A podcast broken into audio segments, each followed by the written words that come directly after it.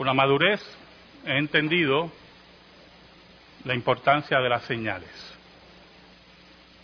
Si no estamos atentos a las mismas, si no le prestamos la importancia que tienen las mismas, podemos acarrear graves problemas. Graves problemas. Mi padre era un hombre bastante irresponsable con las señales de salud. No le gustaba ir a los médicos, tenía una filosofía de vida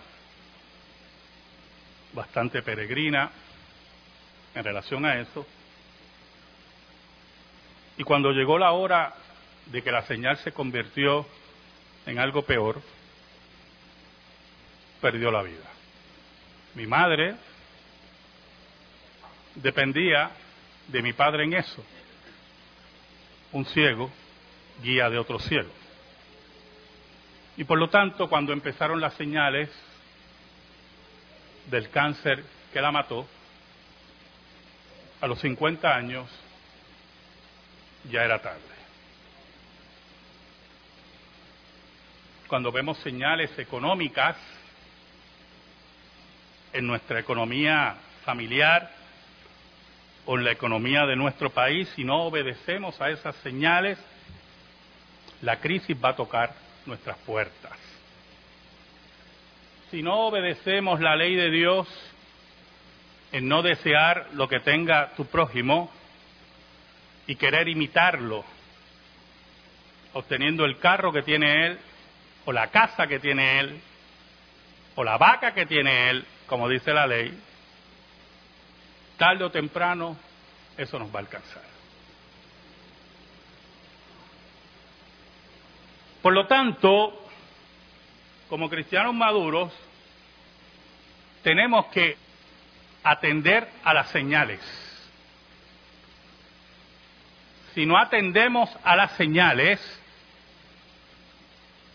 vendrá sobre nuestras familias, sobre nuestro país, sobre nuestra congregación, problemas más graves. Quiero que me acompañen a Mateo capítulo 16. Vamos a leer los versículos del 1 al 4. Mateo 16, versículos del 1 al 4. Dice así la palabra de Dios. Vinieron los fariseos y los saduceos para tentarle y le pidieron que le mostrase señal del cielo. Mas él respondiendo les dijo, cuando anochece, decid, buen tiempo, porque el cielo tiene arreboles. Y por la mañana, hoy habrá tempestad, porque tiene arreboles el cielo nublado. Hipócritas, que sabéis distinguir el aspecto del cielo, mas las señales de los tiempos no podéis. La generación mala y adúltera demanda señal, pero señal no le será dada sino la señal del profeta Jonás, y dejándolos se fue. Oramos. Señor bueno, gracias te damos en esta hora, porque en tu inmensa misericordia nos permites poner tu palabra. Enemigos tuyos hechos cercanos por los méritos de Cristo. Escóndenos bajo la sombra de la cruz y que tú, Señor, seas glorificado y llegues al corazón de tu pueblo. En el nombre de Cristo oramos. Amén y amén. Por ejemplo, tengo varias amistades en congregaciones liberales. Las señales fueron señales al principio muy simples. Por ejemplo, hay un axioma feminista que enseña, por cierto, las feministas que no creen en verdades absolutas creen en sus verdades absolutas, ¿oyó? Eso es lo que Cristo llamaba aquí hipócritas. Hay un axioma feminista que enseña que la mujer es dueña de su cuerpo. Y a base de ese principio se establece que si la mujer se embaraza, como es dueña de su cuerpo, tiene la capacidad en derecho de proceder a un aborto. Lo que se conoce en inglés pro-choice. Cuando una iglesia aprueba que la mujer puede escoger un aborto, es señal de salir de ella. Pero mis amigos no querían salir. Y uno de ellos trataba de justificar el pro Y yo le advertía que eran señales terribles del deterioro moral y bíblico de su iglesia. Así, poco a poco, las señales se fueron multiplicando y se convirtieron en una enfermedad la cual se entroniza y odia a Dios. Y a la larga, cuando ya la enfermedad ha tomado todo el cuerpo, que ha hecho metástasis, ahí tú quieres salir y vas a salir marcado, vas a salir herido, porque no aprendiste a leer las señales.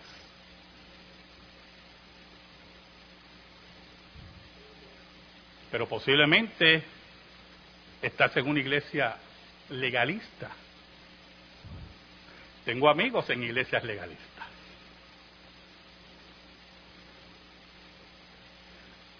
Iglesias el legalismo, a diferencia del liberalismo que hemos mencionado, tiene una característica interesante, ¿verdad? Y esa característica, si se puede mencionar, es el fariseísmo. El fariseo tiene la capacidad sorprendente de mirar la paja del hermano. Y tengo amistades en iglesias legalistas. Hace poco una de ellas me escribió y me mencionó una lista de problemas en la iglesia donde estaba y yo solamente le contesté, ¿qué tú haces ahí? Son iglesias que nos restauran, son iglesias que aplastan al pecador, pero el legalismo tiene una característica muy peligrosa.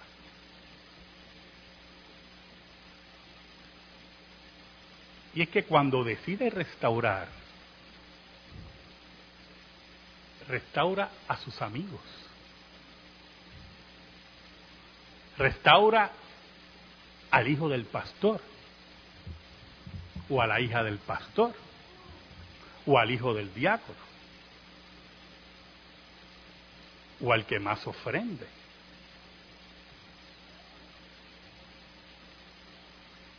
El legalismo es terrible como el liberalismo. Y cuando nosotros observamos esas señales en congregaciones o en iglesias, son avisos que tenemos que tomar una decisión. Los fariseos y los saduceos odiaban a Jesús. Usted sabe cuando alguien lo odia a usted. Posiblemente tiene usted la virtud que esa persona que lo odia no le dirige la palabra. Eso es una gran virtud, yo. Pero también las personas que odian ponen escollos a su vida. tratan de destruir su vida.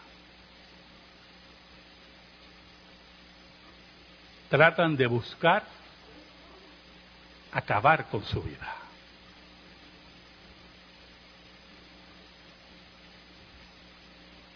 Versículo 1 dice, vinieron los fariseos y los saduceos para tentarle y le pidieron que le mostrase señal del cielo. ¿Cuál es el problema de esta petición, hermano? Primero, la petición es atrevida, es insultante para Cristo. Porque una de las cosas que más hacía Cristo, además de enseñar, eran las señales. El fariseísmo y los saduceos se resistían a la evidencia de las señales. Porque las señales que hacía Cristo eran pruebas contundentes de que era el Mesías. Pero para la teología farisaica, ese tipo de Mesías no cuadraba con sus conclusiones. Por eso el versículo 2, Jesús los confronta. El versículo 2 dice, mas él respondiendo les dijo, cuando anochece, decid buen tiempo, porque el cielo tiene arreboles. Y, ese, ese, español de Reina Valera, ¿verdad? yo arreboles. Y ya usted sabe que tuvo que ir a un diccionario.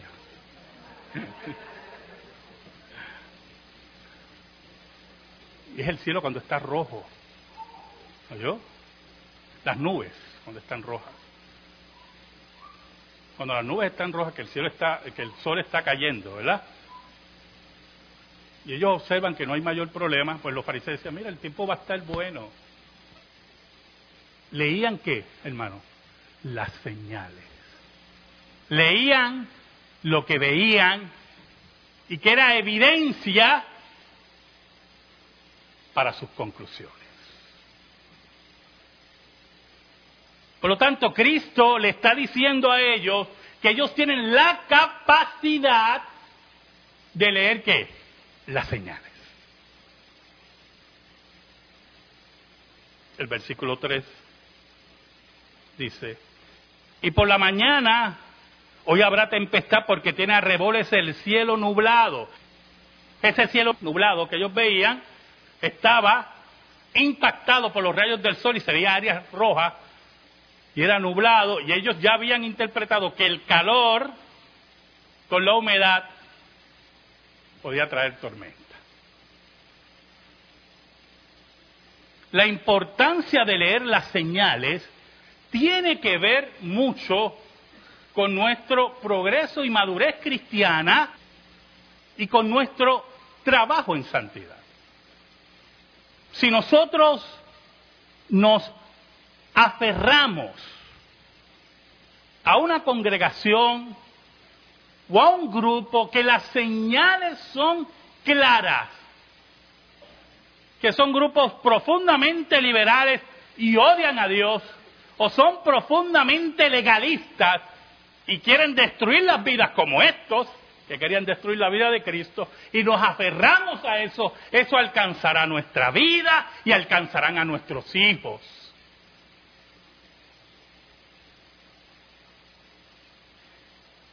Y yo le aseguro a usted que no hay cosa que más duela que los hijos. Cuando ellos le piden señal a Cristo, Cristo los llama hipócritas. Porque ellos habían visto las señales, tenían la capacidad de leer las señales y se resistían a las mismas. Ayer fui con mi esposa a ver la película Imitation Game. Es parte de la historia de Alan Turing,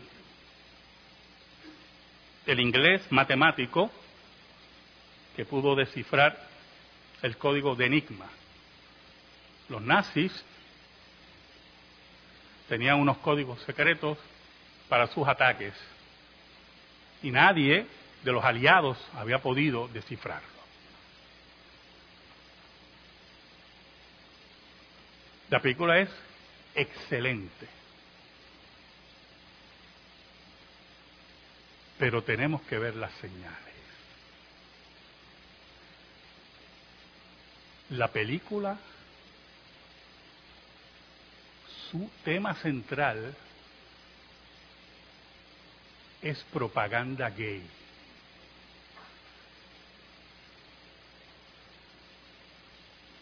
Alan Turing era homosexual. En la sociedad inglesa de los años 40 y 50 del siglo pasado, el homosexualismo era condenado por ley. No sé cuál era la jurisprudencia, pero él fue condenado a dos años de cárcel o a recibir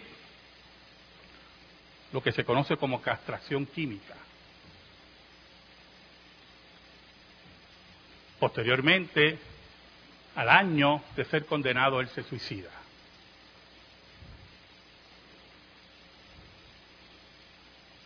Y en la película hay un énfasis desmedido en ese tema.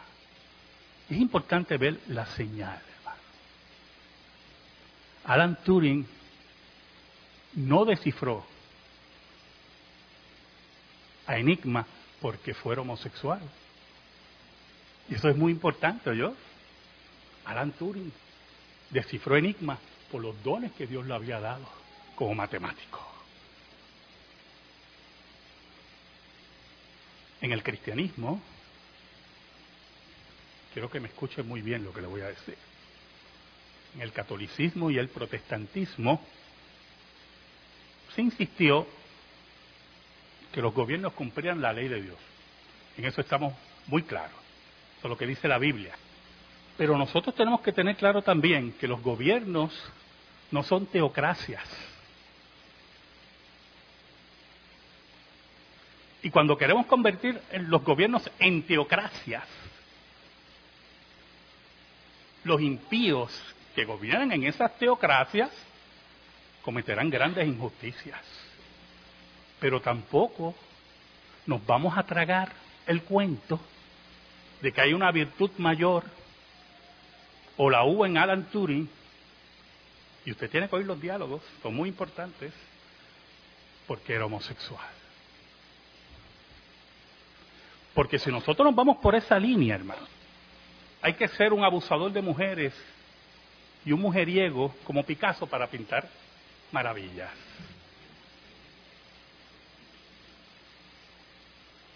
Y puedo citar otros ejemplos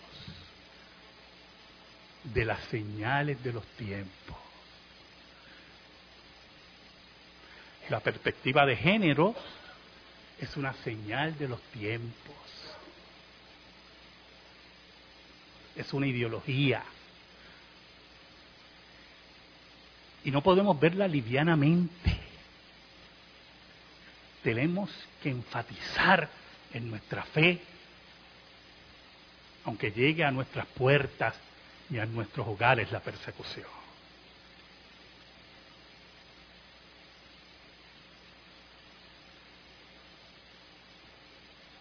El versículo 4, Cristo dice, este versículo tiene tanto contenido, hermano. Oh, tanto contenido. La generación mala y adúltera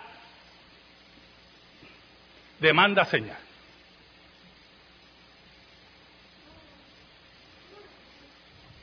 Los que creen en la rehabilitación en las cárceles, no estoy diciendo que yo no creo, señalan que la pena de muerte no es un disuasivo para nada, que debe ser eliminada.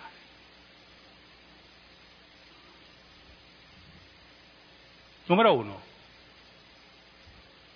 si usted comete un crimen, vamos a hablar de crímenes violentos de, gran impacto, ¿verdad? Porque tendremos a ser como los fariseos, hipócritas. Cuando nos toca a nosotros, pensamos inmediatamente en la pena de muerte, ¿oyó? Pero cuando le toca a otro.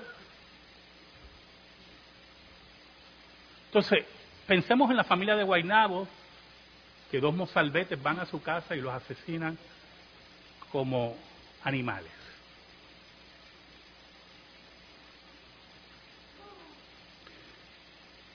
Si usted lleva a estas dos personas a la cárcel y tarda 20 años en ponerle la inyección letal, definitivamente nada va a ser un disuasivo.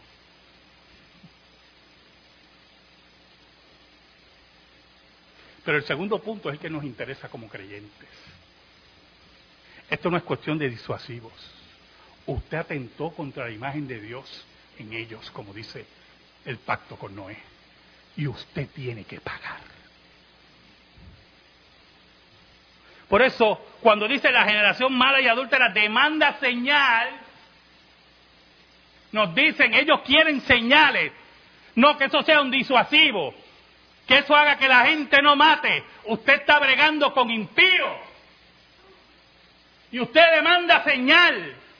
Cuando la Biblia dice que esto no es cuestión de señal, sino que la vida de cada ser humano tiene que ser respetada porque la imagen de Dios está en cada uno de ellos. Esa es la profundidad del versículo 4. Pero vamos a complicarlo más. Cristo añade, pero señal no le será dada sino la señal del profeta Jonás. Y dejándolo se fue. Y la señal del profeta Jonás ahí, Cristo le explica en otros versículos, Así como Jonás estuvo tres días y dos noches en el vientre del pez, así estará el Hijo del Hombre en el corazón de la tierra tres días y dos noches. Y usted dirá, ¿y, ¿y qué queremos decir con eso? ¿Sabe? Cristo había leído la señal. No sé si está dándose cuenta. Cristo sabía que lo iban a asesinar. Cuando Cristo habla de ser enterrado, le está diciendo a ellos, la única señal es la de Jonás. Diciéndole, yo sé por las señales, por los hipócritas, cómo me odian, yo sé que ustedes me van a asesinar. Ah, pero hay algo muy importante, que ellos tampoco iban a ver la gran señal Así como Jonás salió del vientre del pez, así Cristo vencerá la muerte.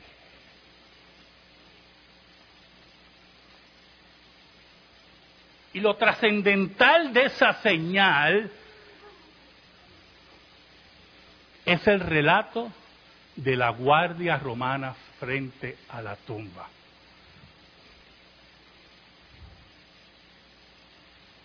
La tumba tenía el sello romano y una guardia. Porque estos muchachos brillantes, los fariseos y saduceos, decían, mira, ellos habían dicho que el tercer día iba a resucitar, no vengan y roben el cuerpo. Pues vamos a poner la señal, o sea, el sello de Roma, del imperio y una guardia. Y es importante que usted entienda que el que rompiera el sello romano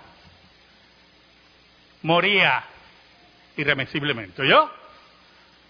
Y los guardias, la guardia romana, una de las más disciplinadas del mundo, todo el que moría en vigilancia era pena de muerte.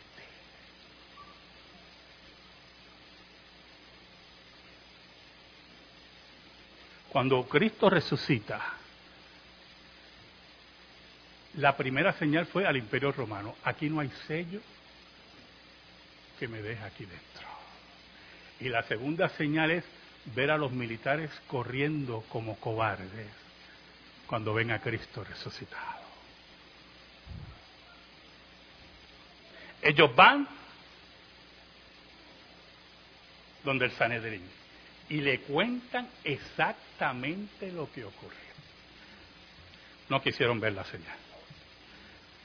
Y por no ver la señal, hermano, la condenación y la muerte los alcanzó.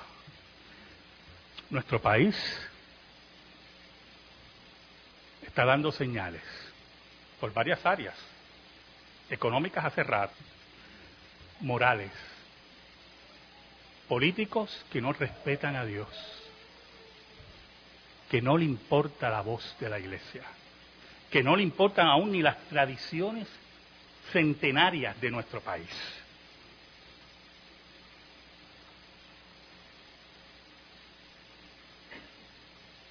Es hora de leer señales.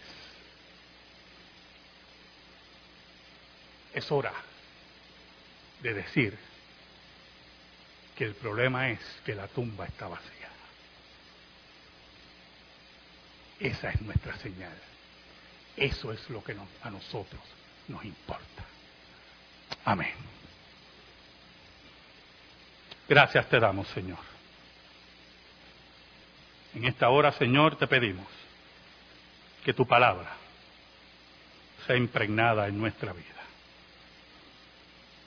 Te lo pedimos, te lo rogamos en el nombre de Jesús. Amén. Y amén. Estamos en silencio, hermanos.